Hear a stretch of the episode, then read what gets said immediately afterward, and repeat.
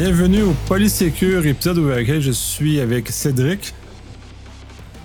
Bonjour. Euh, sinon, euh, nous allons discuter de l'automatisation en info nuagique et pour les, les, impacts que ça a sur euh, les équipes de sécurité. bah, effectivement, l'automatisation, c'est un sujet qui est de plus en plus d'actualité. Actuellement, on en entend parler. Alors, de près ou de loin, ça dépend de l'entreprise dans laquelle on, travaille aujourd'hui. Euh, mais euh, globalement, c'est quoi les impacts? Quels sont les bénéfices de l'automatisation sur euh, sur l'équipe de sécurité et puis sur nos contrôles de sécurité, sur la façon dont on fait la sécurité? C'est un peu ça, je pense, la question qui, qui, qui, qui, est intéressant de se poser.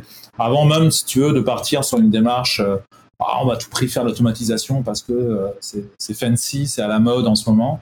Euh, mais à la base, ça sert à quoi? Euh, Donc en gros, bah, moi personnellement, ce que je, ce que je considère beaucoup vis-à-vis de l'automatisation, c'est le gain que cela apporte dans l'efficacité, dans l'efficience des processus de sécurité. et puis, je crois que c'est quelque chose qui est intéressant à aller chercher notamment dans, euh, bah, dans cette réalité du marché où euh, grossir nos équipes de sécurité, là, c'est pas trop, euh, c'est pas trop facile, c'est pas trop, c'est pas très simple hein, compte tenu du marché. Et puis, surtout également dans ce contexte de l'info nuagique. Aujourd'hui, avec l'info nuagique, on a une facilité de créer des nouveaux objets, de créer des nouvelles instances. on a aussi avec l'info nuagique, de plus en plus, on observe des patterns d'architecture basés sur, euh, les microservices, donc ces fameux conteneurs. Alors c'est le fun, d'un point de vue architecture, ça apporte d'ailleurs même au niveau de, la sécurité beaucoup de résilience, euh, de stabilité pour le service. Mais par contre, cela augmente euh, derrière pour la sécurité le nombre d'objets à surveiller et puis ça augmente le nombre de, signaux, d'événements qui sont générés par ces environnements. Donc ça génère beaucoup de trafic de, journaux, beaucoup de trafic d'événements. Donc derrière, ça peut être un, fardeau pour la sécurité euh, d'être à même de, surveiller ça et puis de sécuriser cela de façon, euh, de façon correcte. Donc pour ces, pour, ces, pour ces raisons, je pense que l'automatisation, ça va, ça va être un, vecteur euh, intéressant pour nous aider à, se rassurer sur notre capacité à surveiller ça et à sécuriser tout cela. Oui, ben, en partant, puis c'est ça, tu parles de, toute l'analyse des signaux, tout ça. Donc, la réflexion d'automatisation arrive à quel moment dans la, dans, la migration ou dans le déploiement info-nuagique? Alors, en réalité, moi, je, ça, peut arriver à n'importe quel moment. Euh, si on est déjà dans l'info nuagique, il est pas et, qu'on a, euh, on, y est allé. Donc, généralement, si on y est sans automatisation, ça veut dire qu'on on a certainement choisi de faire des, migrations selon le, modèle du ce qu'on appelle le lift and shift, c'est-à-dire qu'on a peut-être euh, choisi de, prendre nos instances, euh, nos serveurs euh, sur site et puis de les, de les, déplacer en gros avec des copies virtuelles dans Azure ou dans AWS ou dans GCP. donc, selon un mode très console, très encore interface en ligne. On peut encore à ce moment-là, ensuite, commencer à instaurer l'automatisation progressivement et puis à monter en, en compétence dans l'automatisation. Maintenant, c'est évident, c'est comme toujours, c'est mieux quand c'est fait au début. Ça, ça aura d'autant plus d'intérêt que c'est fait au début. Pourquoi? Bah, Je vois surtout cela par rapport à, l'aspect de consistance euh, de nos contrôles de sécurité. Dès l'instant où on va avoir fait euh, une migration entre guillemets à la main euh, dans l'info nuagique et qu'on aura fait énormément de travail en console, ça veut dire quoi? Ça, veut dire qu'on aura introduit de la variance dans, la, dans les façons de, de, de, déclarer nos serveurs, dans les façons de sécuriser nos objets. Euh, de la variance parce que c'est d'instant où c'est humain, malheureusement, euh, on est tous humains, on est tous perfectibles. Euh, un coup, un, un, jour, on va cocher telle case, euh, deux semaines après, ça va être quelqu'un d'autre qui va pas cocher telle case. Bref, au final, on va se retrouver avec un environnement infonuagique où on n'aura pas une consistance dans nos contrôles de sécurité à travers l'ensemble de nos comptes euh, infonuagiques.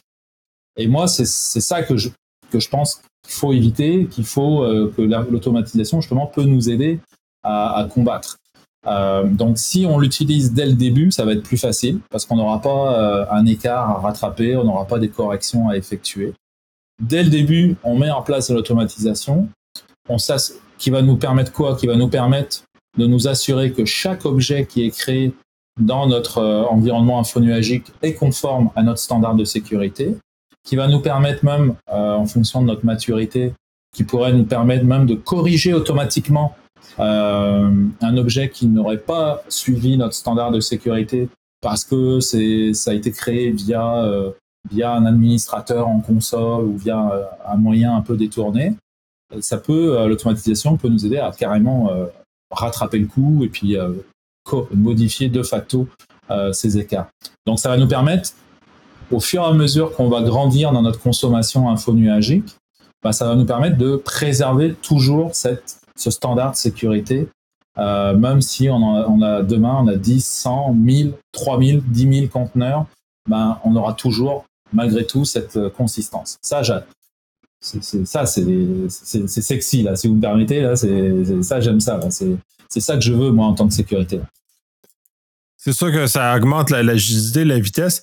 Euh, c'est quoi, et entre autres dans ce que tu mentionnes, c'est il y sous-jacent un énormément de, templates, par exemple, où tu vas utiliser des gabarits, ou souvent soit du, des langages comme Terraform, entre autres, pour définir tes propres, tes propres éléments. Ça, ça fait partie de, dans le fond, infrastructure as a code et incidemment sécurité as a code parce qu'on vient implanter ces éléments-là. Est-ce qu'il y a d'autres facettes à ça dans l'automatisation dans lesquelles, justement, on peut euh, utiliser pour avancer? Ouais, alors il y en a, il y en a un qui est, alors effectivement tout ce qui est définition de la sécurité, implantation des contrôles de sécurité, c'est ce que tu, tu, tu viens d'en parler. Donc ça c'est bien connu, mais il faut pas oublier euh, l'aspect aussi euh, exploitation de la sécurité.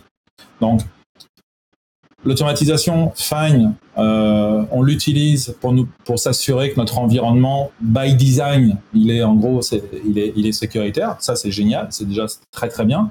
Mais même si on fait beaucoup d'efforts pour avoir un environnement qui par design et, et, euh, bah, répond aux bonnes pratiques, euh, moi, je considère qu'il y a toujours un risque, évidemment. Pourquoi? Parce que bah, on a beau, notamment par, au niveau de la sécurité applicative, on découvre régulièrement des, des, nouvelles vulnérabilités, on n'est on est jamais à l'abri. Donc, pour être ensuite à même euh, de, de, de, sécuriser notre, euh, notre environnement, de détecter la menace en cours de progression et puis d'y répondre de, de la façon la plus efficace possible, bah là aussi, l'info nuagique, ça peut aider. Euh, donc ça peut aider. donc là, on parle notamment de, l'univers des. Euh, ou de votre équipe de sécurité euh, opérationnelle. Euh, actuellement, il y, a, certaines, vérités qu'il faut quand même accepter et que je pense qu'il faut, faut être un petit peu objectif par rapport à ça c'est que les équipes de sécurité opérationnelle, aujourd'hui, elles sont débordées. Elles sont toutes débordées. Ça n'existe pas.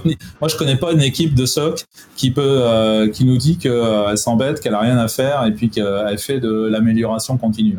Ça, c'est, ça, c'est, vraiment du marketing là, parce que la réalité, c'est que les SOC aujourd'hui, euh, ils sont submergés de d'alertes de par justement ce qu'on ce qu'on s'est dit auparavant, c'est que notre notre landscape notre surface d'attaque, elle augmente, elle augmente, elle augmente. On a de plus en plus d'objets.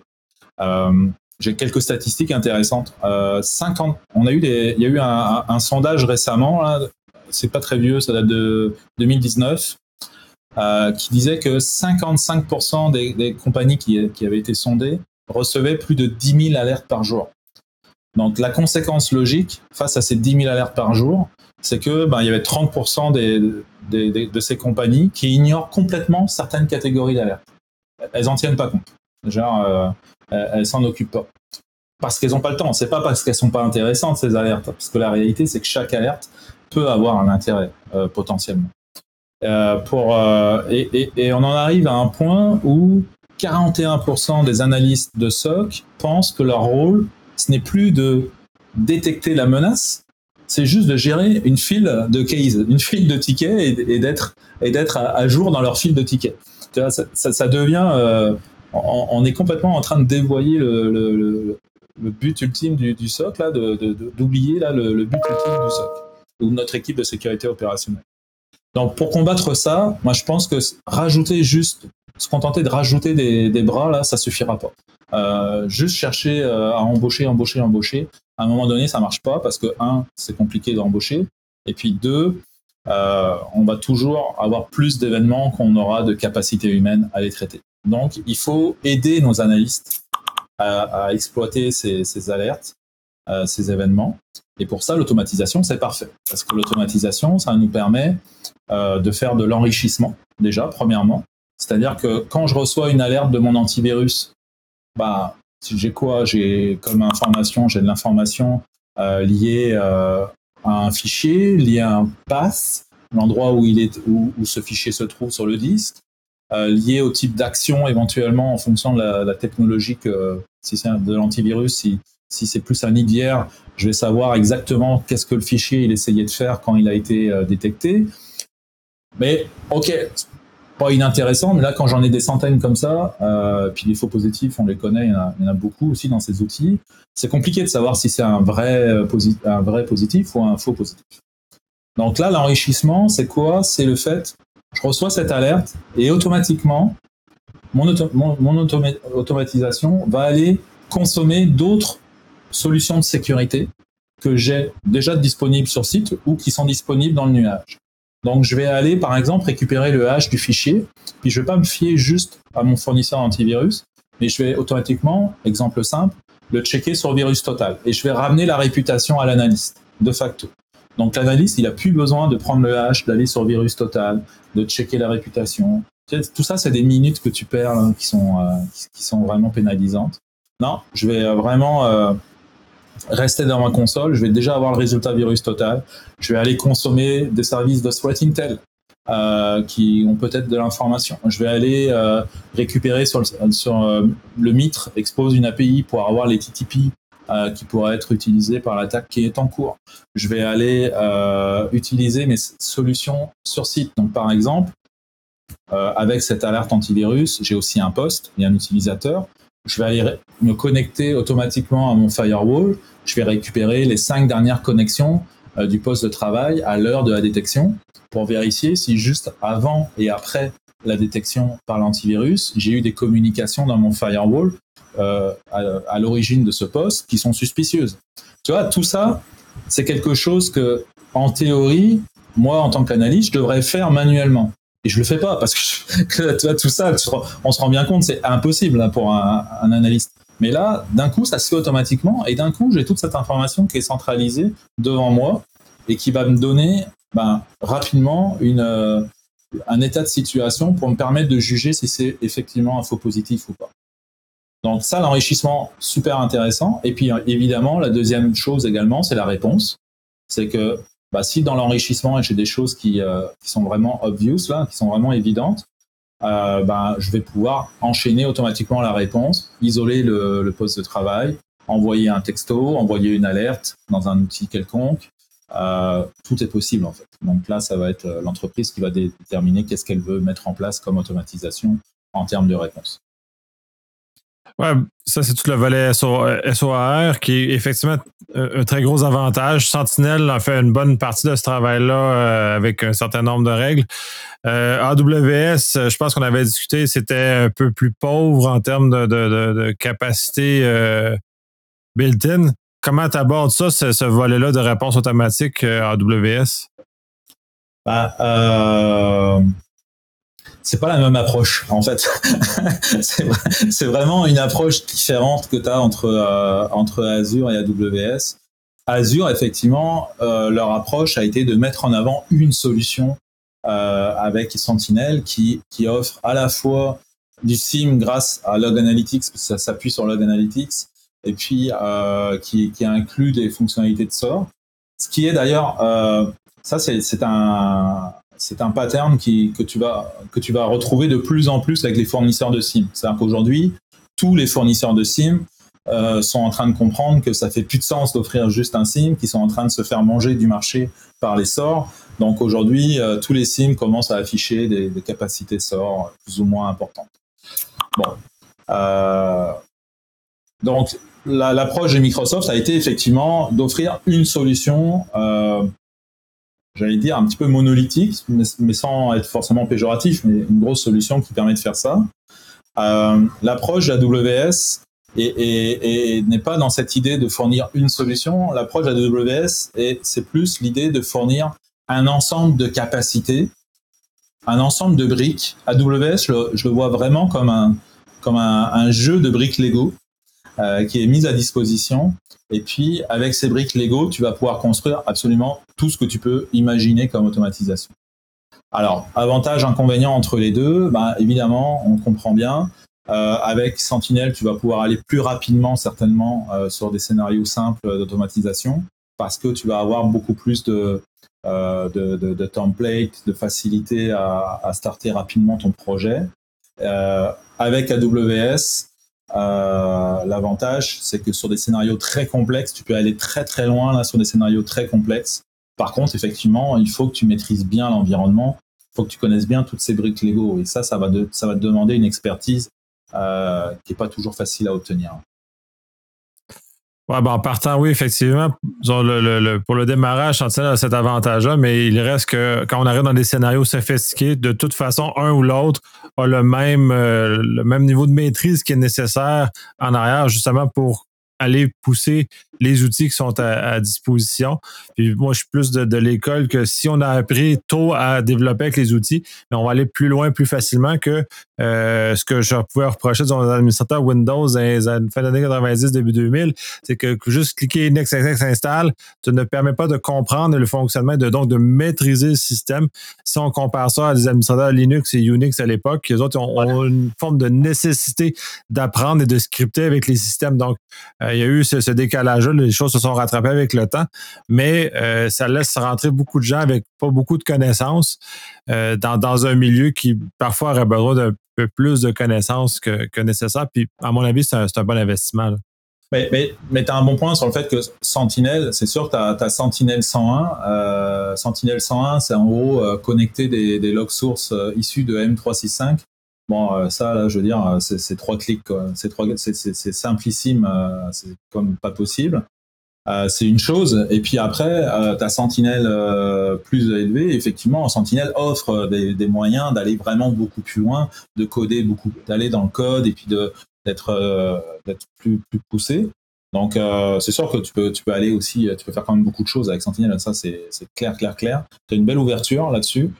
après, je, crois de plus en plus, j'ai le sentiment de plus en plus que euh, des scénarios hybrides peuvent faire beaucoup de sens également. Euh, et puis même, même dans un univers purement Azure, euh, par exemple.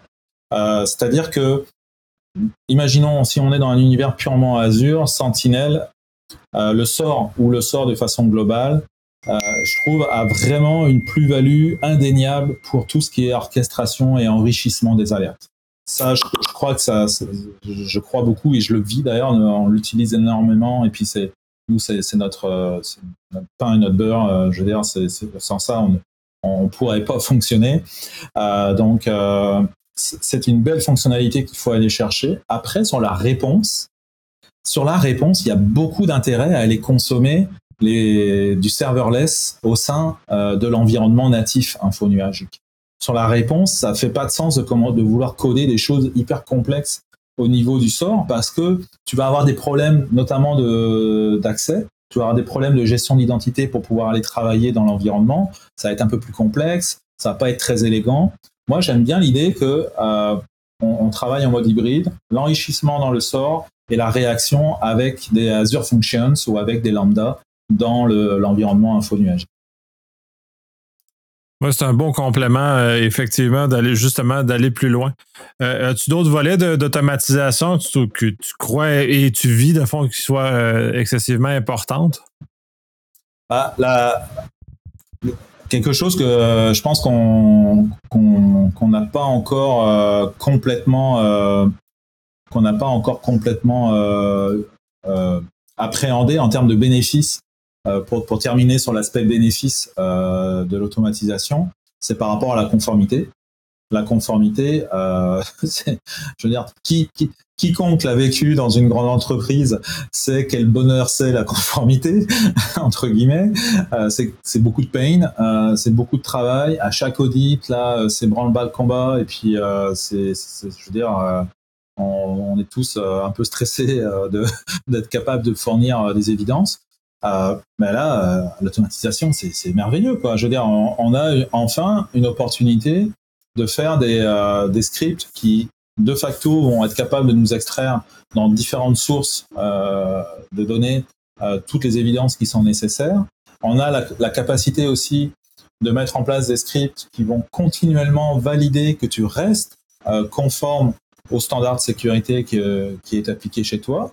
Donc, je veux dire, une fois que tu as mis en place cette automatisation-là d'un point de vue conformité, euh, la visite d'un auditeur, ça devient une formalité. C'est plus euh, c'est plus euh, une zone de guerre dans ton calendrier, c'est une formalité parce que toi-même tu es rassuré, toi-même tu sais ce qui est conforme, ce qui ne l'est pas, tu as les moyens facilement d'obtenir l'information que l'auditeur va te demander, que tu sais déjà ce qu'il va te demander, parce que c'est toujours la même chose, euh, avec quelques paramètres qui diffèrent.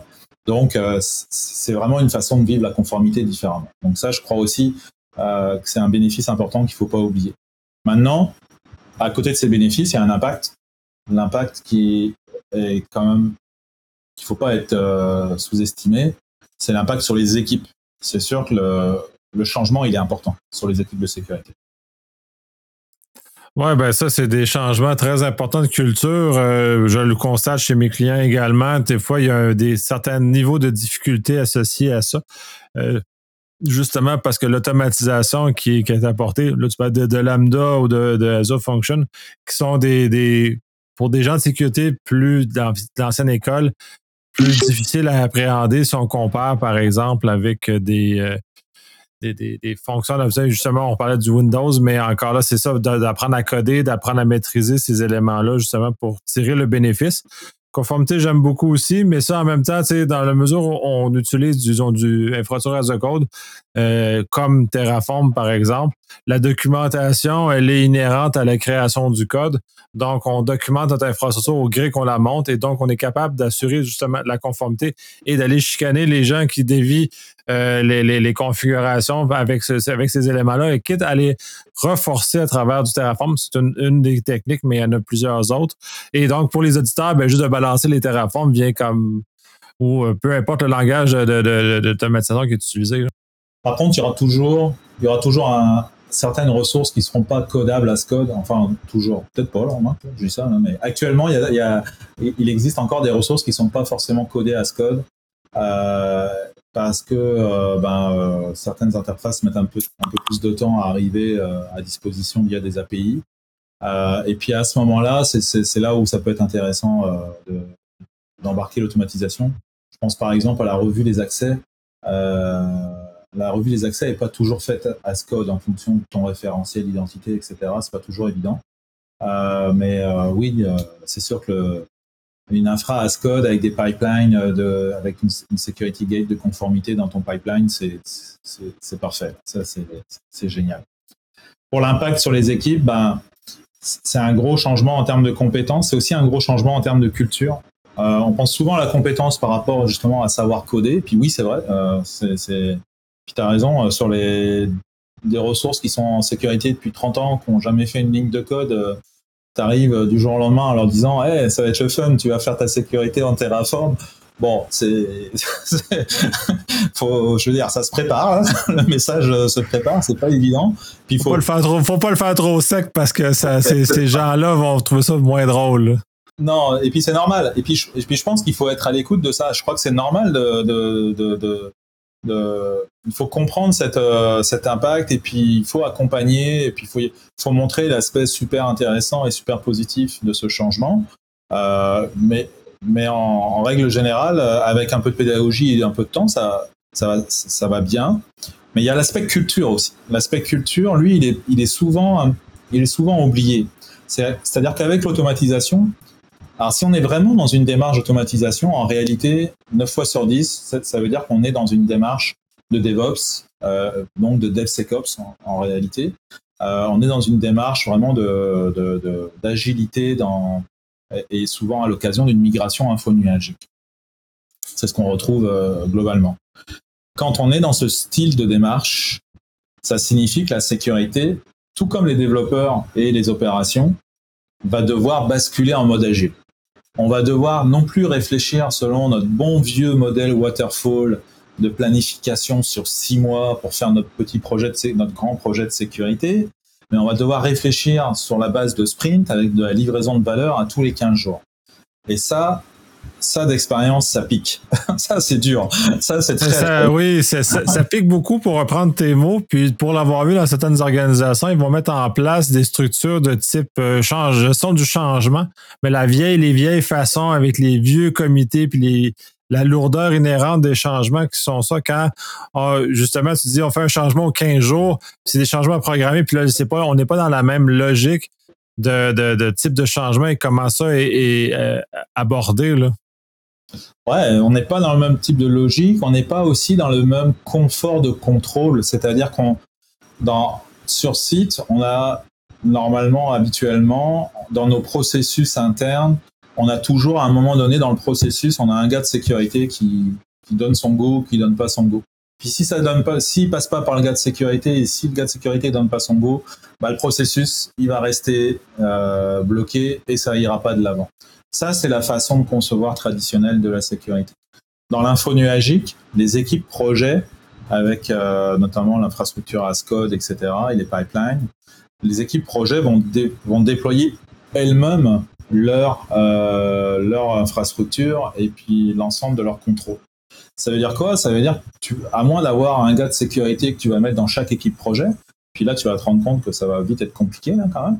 Euh, tu vas devoir mettre des ce qu'on appelle, ce que je répète sans arrêt, et puis c'est pas moi qui l'ai inventé là, euh, tu vas devoir mettre des guardrails plutôt que des gates parce que tu n'as pas assez de gardiens pour tes gates.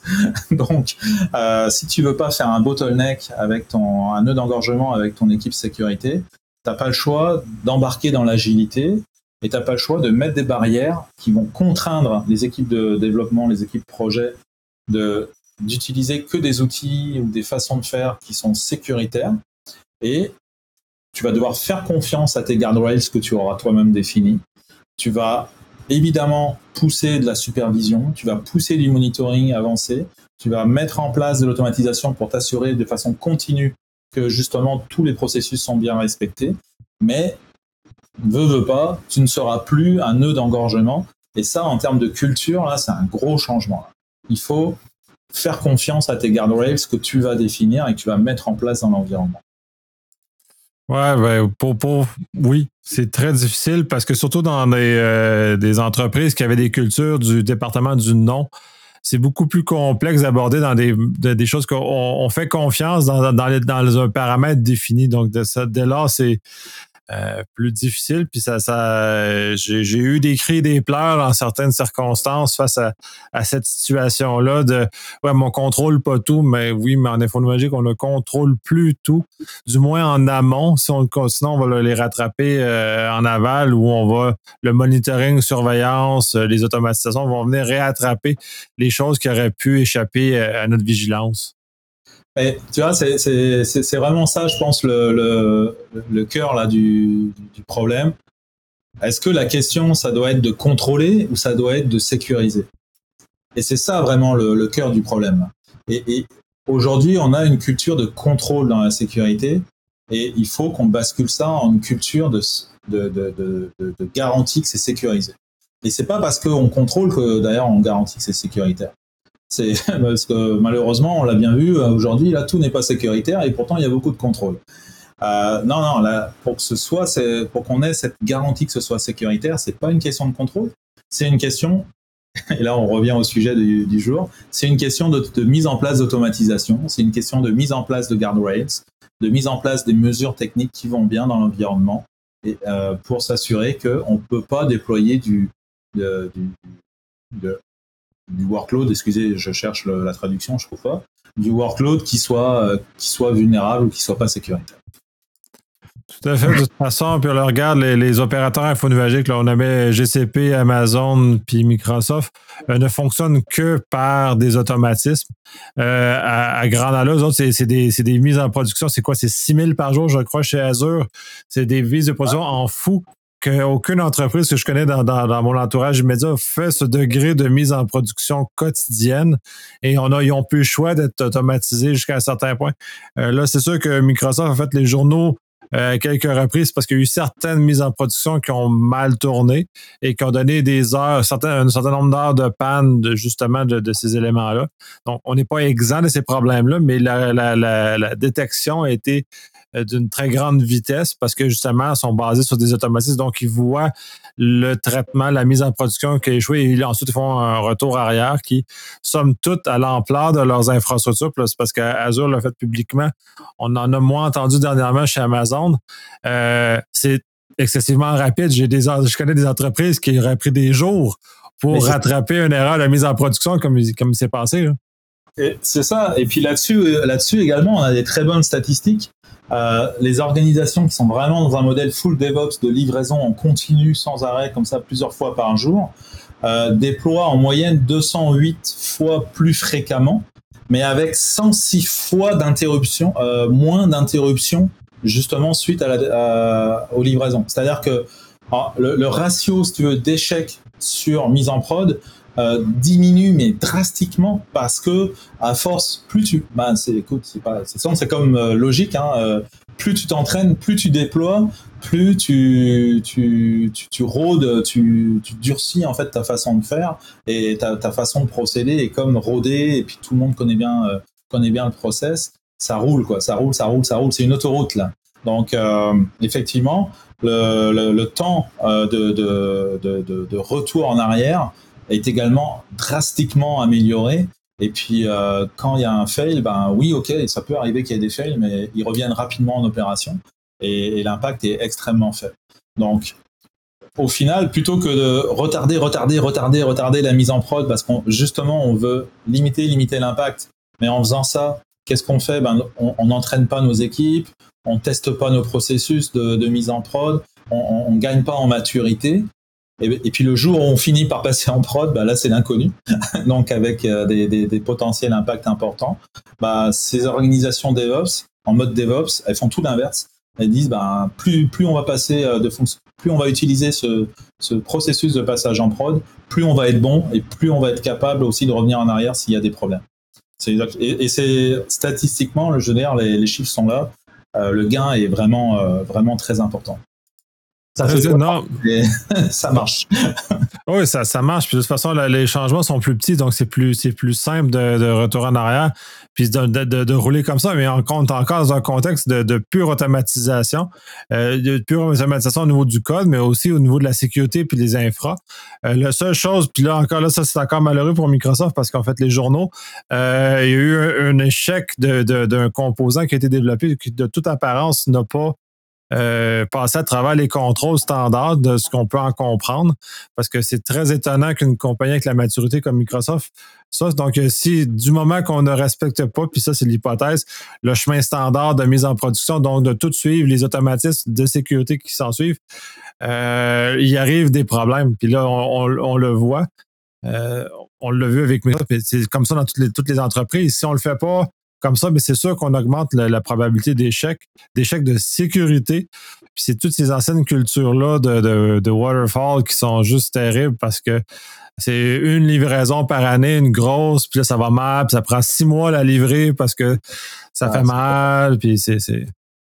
C'est, puis le pauvre, le pauvre architecte en charge de la livraison, moi je veux, je veux pas, je veux pas être à sa place quoi, parce que c'est, c'est tellement de stress euh, une fois par an là, c'est, c'est l'enfer.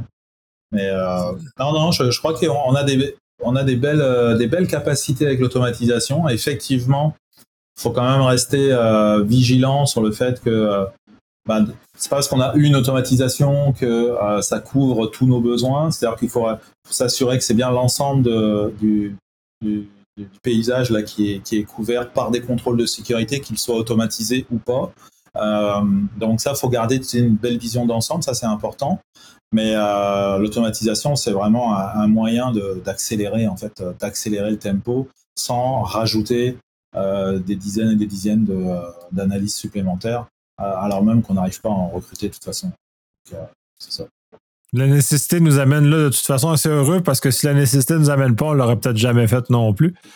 Euh, moi, c'est pas mal. Faites le tour du sujet. Est-ce que tu as d'autres points que, que tu aimerais amener? Non, je pense que euh, ça, a pas mal bien, euh, couvert le, sujet. Il y a peut-être un dernier impact aussi, puis une dernière opportunité selon moi qui est amenée sur les équipes de sécurité avec cette automatisation. Donc loin de supprimer, on m'a posé la question déjà, euh, loin de supprimer les postes en sécurité, je pense que l'automatisation va juste transformer les postes en sécurité. Euh, mais mais euh, c'est aussi d'ailleurs une des faiblesses de l'automatisation, c'est qu'il faut quand même des humains pour la coder. Là.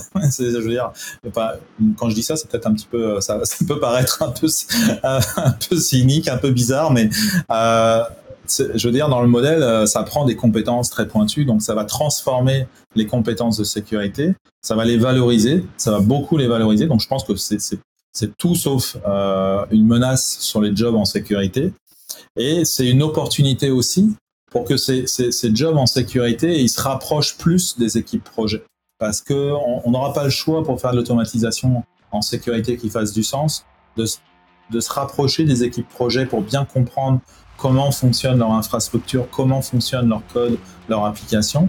Et, je trouve que c'est une belle opportunité parce qu'on a, on a souvent tendance en sécurité à être un peu dans notre, dans notre, dans notre monde et puis euh, parfois un petit peu isolé. Et, voilà, euh, c'est un moyen, je trouve que assez cocasse là, c'est que c'est au travers de, de, lignes de code qu'on va peut-être rapprocher des humains. Donc euh, tant mieux, c'est une bonne chose. Effectivement, c'était assez cocasse, mais très intéressant. Mais merci énormément. Merci beaucoup.